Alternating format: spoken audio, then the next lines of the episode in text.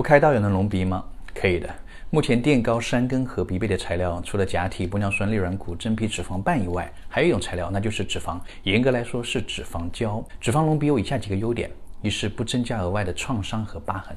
如果用肋软骨，那就意味着你除了有个隆鼻的创伤，还有一个取肋的创伤，在上腹部会有一个明显的疤痕，而且取的肋软骨不可再生，这就是很多人不想用肋软骨的原因。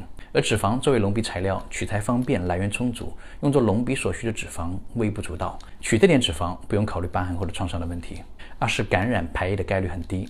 不同于假体存在感染排异的风险，脂肪是自体的材料，感染和排异的概率极低。而且假体质地很硬，一旦出现移位或者固定不当，可能会导致假体显形或者歪斜。而脂肪却很柔软，形态和手感都很自然，不用担心它变歪。三是创伤小，从塑形的效果来说呢，脂肪跟玻尿酸差不多，而且都是只需要一个针眼就能完成填充操作，创伤非常小，恢复期也很短。而且脂肪不像玻尿酸那样会完全吸收掉，更不像玻尿酸存在透光移位变宽的问题。脂肪一旦存活稳定了，就不容易再吸收了，更不会移位。虽然脂肪隆鼻有很多优点啊，但它同样也有它的局限，那就是挑鼻子，也就是挑基础。